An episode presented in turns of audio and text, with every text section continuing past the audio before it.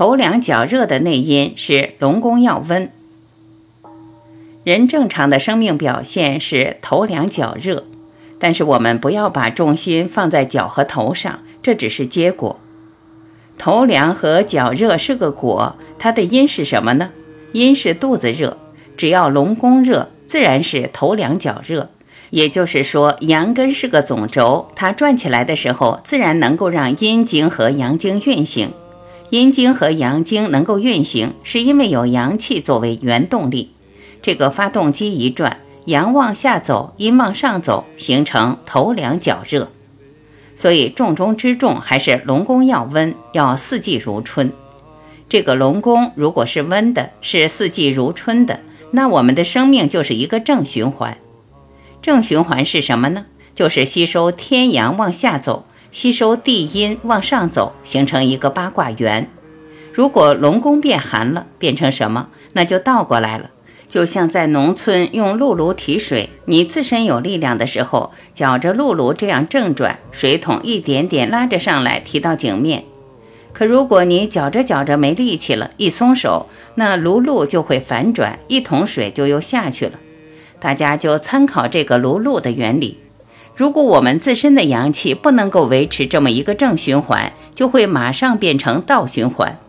倒循环可不仅是天上的阳吸不下来，更要害的是内在储存的阳也在倒上去，储存的阴也要倒下来。阳归天，阴归地，这就叫阴阳分离。阳归天就叫人生天，阴归地，尸体埋到地里面就叫入地。这也是我们平时描述生命归宿的说法，比如说谁谁谁升天了，升天就是阳气升天了，人就是个阴阳合体，阳气一升天，留下一堆阴，这堆阴就要埋在地里面，烂了坏了。就是说，人本来就要靠天地养着，到最后都有这一天，都要归天入地，谁都逃不了。所以，正常的生命就是一定要想尽一切办法呵护着我们的阳根，呵护着这个真龙，让它发挥功能，把天上的阳吸下来，把地下的阴吸上来，这个叫长生不老。所以，什么叫养生？大家可别小看养生这个概念，真懂养生可不简单。真懂养生，就是能和天地和谐往来，就像终南山里的那些隐士。我在零九年看过一个美国旅行作家皮尔伯特写的旅游传记《空谷幽兰》，里边讲述了一个终南山里的隐士，寿命一百四十七岁。那是在零九年，我估计现在还活着。中国古代有很多长寿的记载，没有无缘无故的长寿，也没有无缘无故的夭折。实际上，六十岁以下的人死亡就叫夭折。可不是说在十岁以下孩子很小死了叫夭折，六十岁以上才能被称为死亡，六十岁以下的死亡都被称为夭折。也就是说，大多数人都对不起自己，对不起天地，自己把自己折磨死了。有些是我们主动折磨，有些是我们被动折磨。这个被动是因为无知，选错医生，选错治法，请别人来把我们折磨死。这话不好听，但是很实在。我就不相信，我们掌握了真理，明白了生命，还会请个人来给自己化疗，赶紧给我这儿割了。没有这样的做法吧？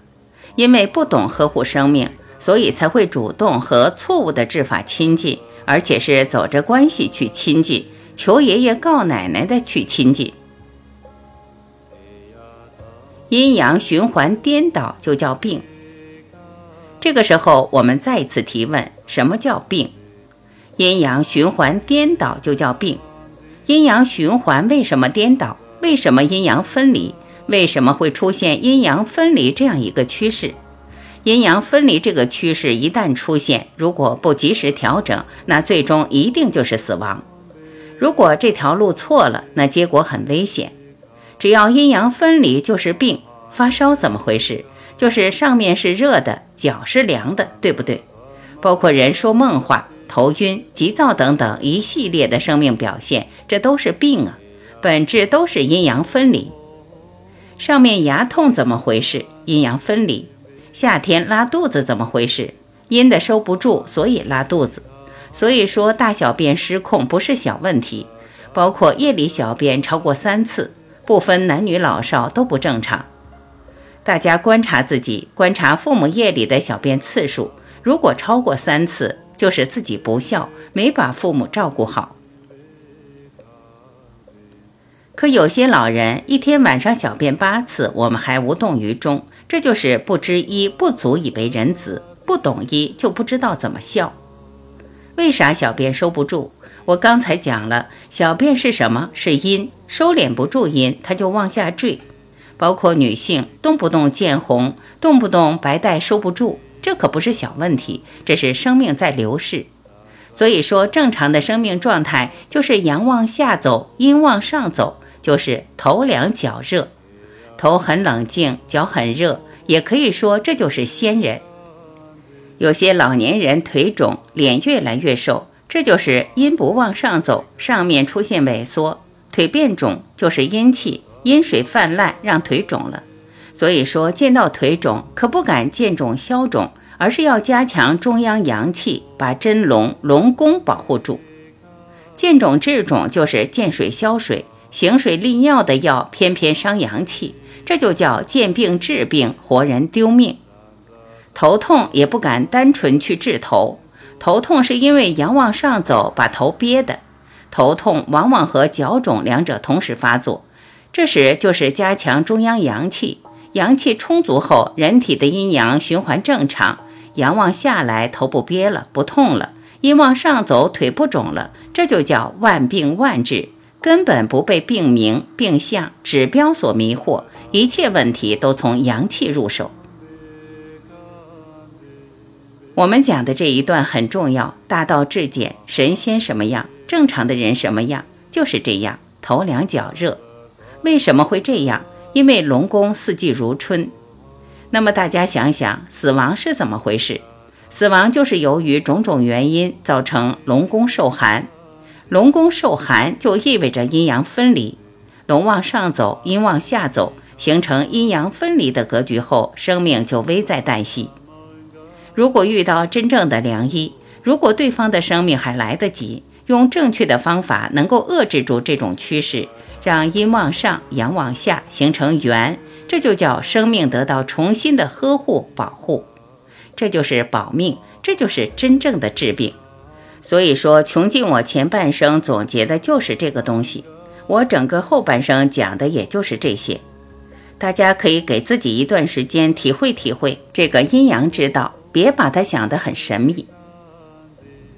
我现在再补充两点。第一点，大家可能会好奇，人难道天生就有这个能力，会吸收天上的阳、地下的阴吗？这个我回答不了，只能和大家说，生命诞生之初。我们父亲的精子和母亲的卵子，精子主要体现为气，卵子为阴。精子和卵子相遇那一刻，父亲的阳和母亲的阴凝聚在一起，同时就有了这个能力，能把天上的阳、地上的阴吸收过来，然后就这样转，转着受精卵长着，然后头长出来了，脚长出来了，最后指头长出来了，五脏发育了。人身上所有的经脉、骨头、组织都形成了，所以说父母的身体条件就决定了孩子将来吸收天地精华的能力，这是原动力。如果由于特殊原因怀孕时候没怀好，生下来了父母会养，后天又把他养好，他这能力还能加强。所以人从生命诞生到生命结束，都是围绕着呵护阳气做的，都是这一件事。就是让人阴阳正常运转，这个运转是否正常，自己就能知道。就是看头脑是否自然冷静，头是不是凉的，脚是不是热的。正常情况下，额头的温度就没有腹部、没有脚那么热，这就形成了一个温差。同时也补充一句，说头是凉的，并不是摸着很凉。当这个头脑摸着很凉的时候，那是头脑空了，更危险。中医有一种病，就叫头面畏寒，就是头和脸稍微见点风就不行，整个头和脸、头面部就热不起来。正常的这个头脑凉是自然的，只是头面的温度和腹部和脚比起来有个温差，相对来说就是凉。一定要确保脚始终是热的，不能凉。我们古人讲的养生方法是经常把头搓一搓，然后用开水泡脚。大家注意，泡脚是用开水，水烧不开，六十度、八十度不行，一定要一百度烧开的，可以放一会儿再泡，那还叫开水。烧开的水叫纯阳之水，烧不开的水可不叫阴阳水，叫气死水。就像做饭做了半截，蒸馒头蒸了半截。在将熟未熟的时候，突然没电了，那这个馒头下一次有电也蒸不熟了。这种半生不熟的状态叫气死。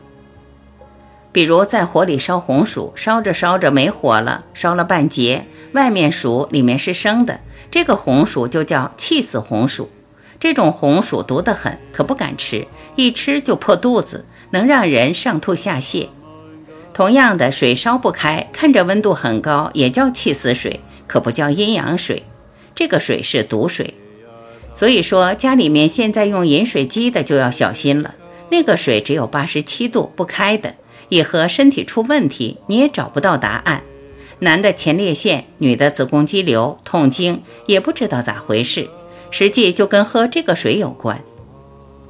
所以说，要想活好太难了。我这是第一次讲这个概念。太阳能热水器出来的水可能六十度、七十度，泡着脚很热，但和一百度的水放到五十度不是一回事。一百度的水放到五十度，虽然没那么热，但是那被称为纯阳水，这是性质问题。所以说，烧开的水放温、放凉喝都不伤人，但是喝不开的水，即使是热的也伤人。气死水和纯阳水，这是性质问题。同时，我阐述一个观点：喝没有烧开的水，比吃纯冷的水果、纯生的水果危害还大。也就是夹生饭比纯生饭危害还大。这是我给大家补充的一点，就是说，我们的生命从受精卵形成的那一刻，就具有了这个吸收天阳和地阴的能力。这个能力是父母给的，父母给了原动力。之后，我们才能从一个受精卵不断的长大到现在。慢下来，阴阳平和。下面我要讲的第二点，就是为了解除大家的疑问。大家可能会觉得阳气是好东西，龙是好东西，那为啥它从龙宫里面跑出来，跑到别的地方就成了灾难？我给大家阐述一个现象。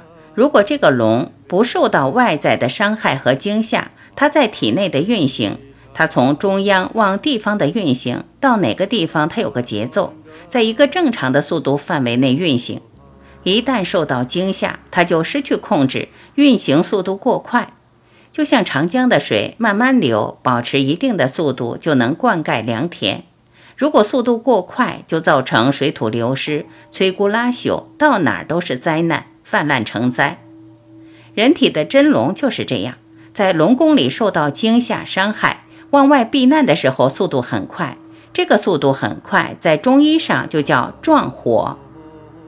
阳气是好东西，速度快了就是灾难。就像一个国家的经济，如果有一个正常的发展节奏，就有利于国家太平，是瑞兆。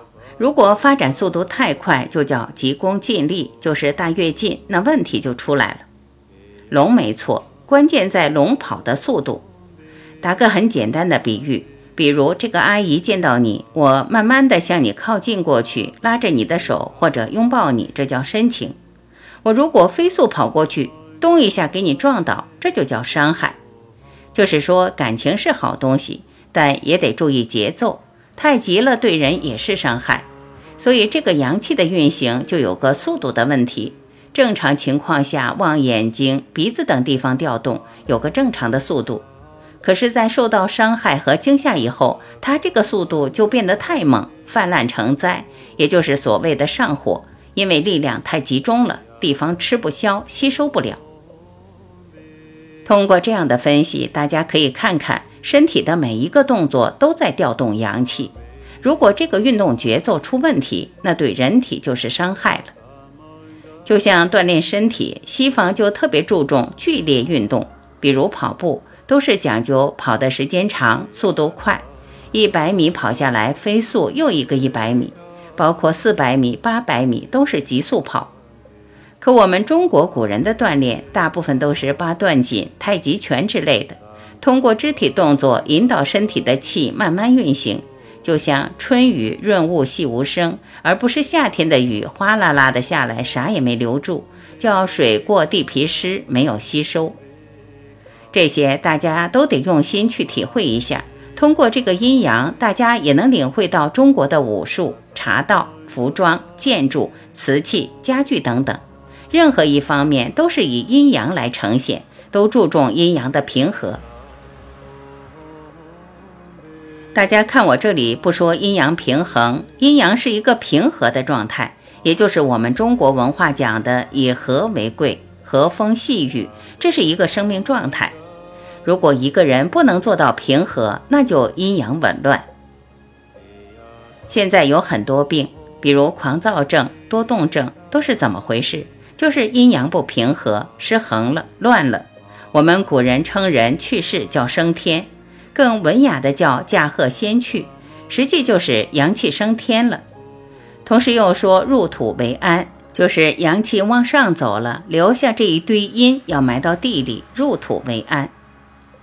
不管怎么表达，反映出来的就是生命的诞生是阴阳合抱，生命的结束是阴阳分离。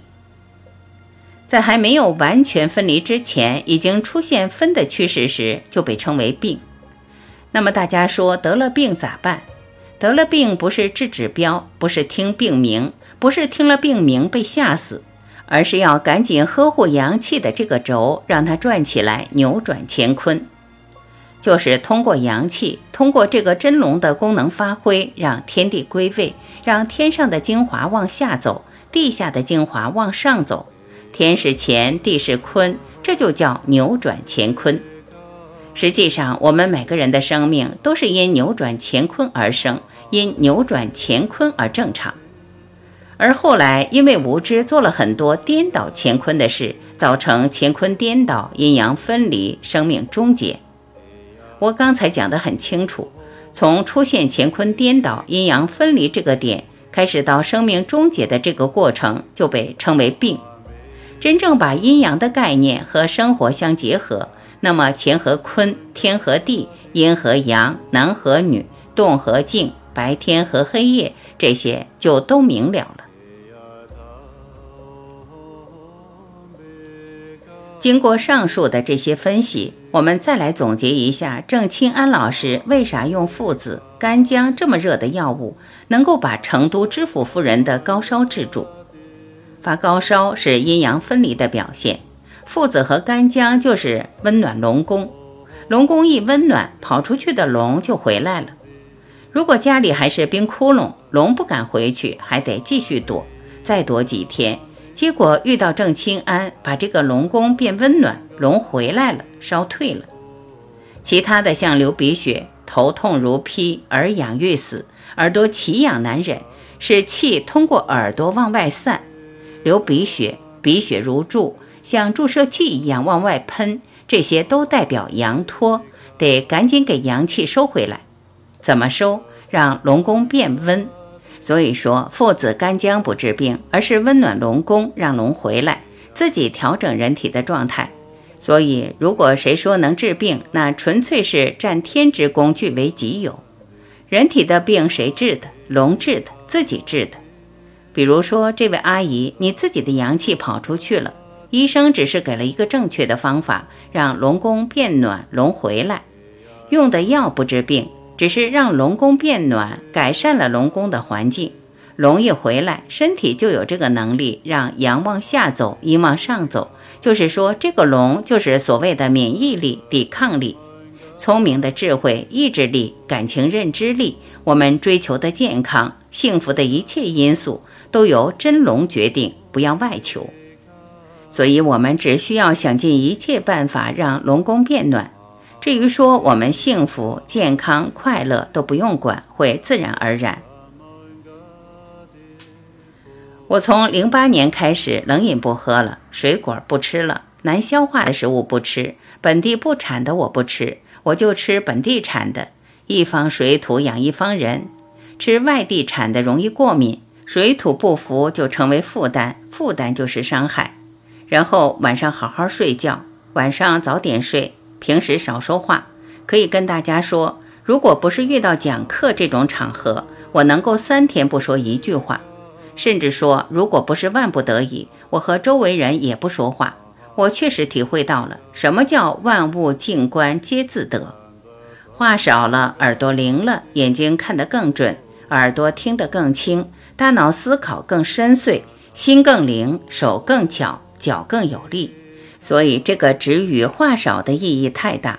这个嘴一张就要讲真理，通过大脑的思考、认真的观察、耳朵的吸收、兼听则明，这一切最终把现实生活看透，提取真理，然后通过嘴表达出来，这是说话的意义。阴生于阳而统于阳。最后再给大家说一下，阴阳不是郑清安老师的独创，也不是他的发明，他只是继承了古中医的精华。郑清安老师就是把《黄帝内经》里面讲的“阴生于阳而统于阳”，把这一句话发挥到了极致。单纯让我们看《黄帝内经》里面的内容五花八门。尤其是后面很多就不是皇帝当时的原著，是后人续上去的，有些甚至可以称为狗尾续貂，拿个狗尾巴和貂皮、貂毛放在一起滥竽充数，以假乱真。《黄帝内经》是个合本，并不完全是皇帝当时留下来的，整个这本书的精华部分就是这一句话：因生于阳而统于阳。这句话把中国文化里的阴阳概念讲得十分清楚，但是如果不是郑清安老师把它提取出来，我们大部分人读到这句话会把它错过，就和真理擦肩而过。所以说，读书难在遇到好书，好书遇到之后还难，难在读出重点，之后又难在读出精华，这要连着过关呀！真的，我没法表达我的心情。我非常清楚地记得，当时读到“因生于阳而统于阳”时的那种欣喜若狂。我知道这就是真理，我毕生要找的就是这个“因生于阳而统于阳”。后来在现实生活中，我遇到一切问题，为啥眼珠子憋出来？因为阳气往外拖，憋出来了。这怎么办？能看得见眼睛不正常，这个眼珠子憋出来不正常，就是因为阴阳分离。那就只管把阳气加强，阳气收回，眼珠子就进去了。我曾经就是眼珠子憋得很厉害，上高中、上大学时，眼珠子往外憋得厉害，一看觉得自己长得挺狰狞。后来不知不觉这个眼珠子进去了，同时发现我平和了很多。这就是相由心生啊，相由心生的这个心受物质基础的影响。还有就是我的牙痛。原来我就怕过春节，饺子不能吃，啥菜也不能吃，因为一到春节我就犯牙痛。过去不知道为啥，后来才发现，每到春节我就吃很多苹果。那么冷的天，吃了饺子，吃了肉，然后再啃两个大苹果，觉得真过瘾。过两天牙痛了，不知道咋回事，就这样每一年过春节都牙痛，看着别人吃饺子，我端着牙看，很伤心，很伤感。然后一到夏天，把冰红茶冻成冰茶，咕咚一口喝下去，结果脸上长牛皮癣、中风、肌肉萎缩，都找不到原因。夏天打完篮球吹空调，把空调那个风叶对着心口吹，睡的时候就睡在空调下面，风叶吹着头才觉得过瘾。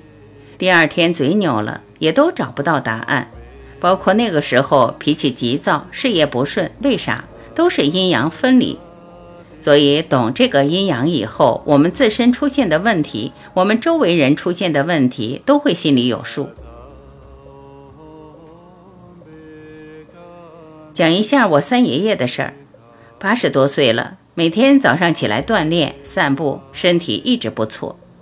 去年就这个时候，家里发生了点不愉快的事，两个孩子吵架了，就是我的两个叔叔吵架。其中一个叔过火了，弟兄之间的事，最后把他父亲也拉下水，骂父亲，一骂我爷气得慌，但这个生气他不能对外说，就憋在心里边。结果伴随着出现一个症状：吞咽困难，吃饭不顺。原来一直没这事儿，就因为一生闷气出现这个。到医院一检查是食道癌。我那些姑姑也孝顺，二话不说，赶紧动手术，接着放疗，把胸口的皮肤烤得黑焦。从医院回来之后，胸积水，上不来气，呼吸困难，又到医院把胸腔打开，把积水抽出来。不胸闷了，但是不能躺着睡，坐不能坐，躺不能躺，心脏衰竭，三天三夜滴水不进。我去看的时候，人中的位置肿了，长了个黑血疙瘩。被医院诊断为牙床癌，人中是任督二脉的交汇点，也就是阴阳的交汇点。这地方一肿，就意味着阴阳分离，气通过人中这儿散了。当时回到家，我就和父亲及长辈们说，过不了十八号要高度重视。结果十六号早上人去世了。大家可能会说，你懂这么多，为啥不用扶阳的方法保护他、救他？因为我不是第一监护人，甚至我父亲遇到这问题，我可能也没办法，因为他有可能完全不接受。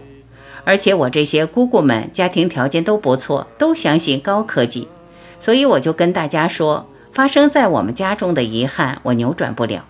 包括我这么多年十几年来发生在我岳父家，最起码有四次，在生死关头，我把大人孩子的命保护住，但是我岳父岳母照样不信。当时亲眼看过，觉得真厉害。过后自己得病时，说我这病跟别人不一样。所以后来我爱人在群里面分享说，我作为女婿，岳父家四条人命在关键的时候给保护住。但是这依然不能让我岳父岳母相信。我岳父一个尿频就不信，不跟我说，跑到市医院偷偷去住院，治治不行才死心回家灸。我现在真体会到，世上有些事没办法，所以我平时沉默。像我岳父出现这情况，我就一句话不说了，不吭声。我心里在流泪，就把这个惨痛的经历教训总结出来，到这课堂上让大家都了解这情况，让大家受益。所以说，遇到家里面问题解决不了的时候，也不要硬来，也不要在这儿学两天。回去后见人就说：“我知道你这病咋回事，让人家觉得你是疯子。”大家记得我昨天晚上讲的临汾霍州的高三英语老师吧？人家只管自己好好做。对于今天我们讲的阴阳理论，没有特殊的机缘，你信不了。大家信了，也可能就是这一时，回去之后可能就又动摇了。要经受住考验，回去之后当行动上的巨人，语言上的侏儒。嘴少说，自己想尽一切办法把龙宫保护好，看住这个真龙不外跑，自己活得越来越好。这是不言之教。此时无声胜有声，就像为啥我分享的时候，大家很容易建立信心，因为我做到了。我如果不做到，只是单纯陈述这个理，那会给大家讲谜，因为做不到，永远讲不清。关于阴阳，暂时就讲到这儿。他。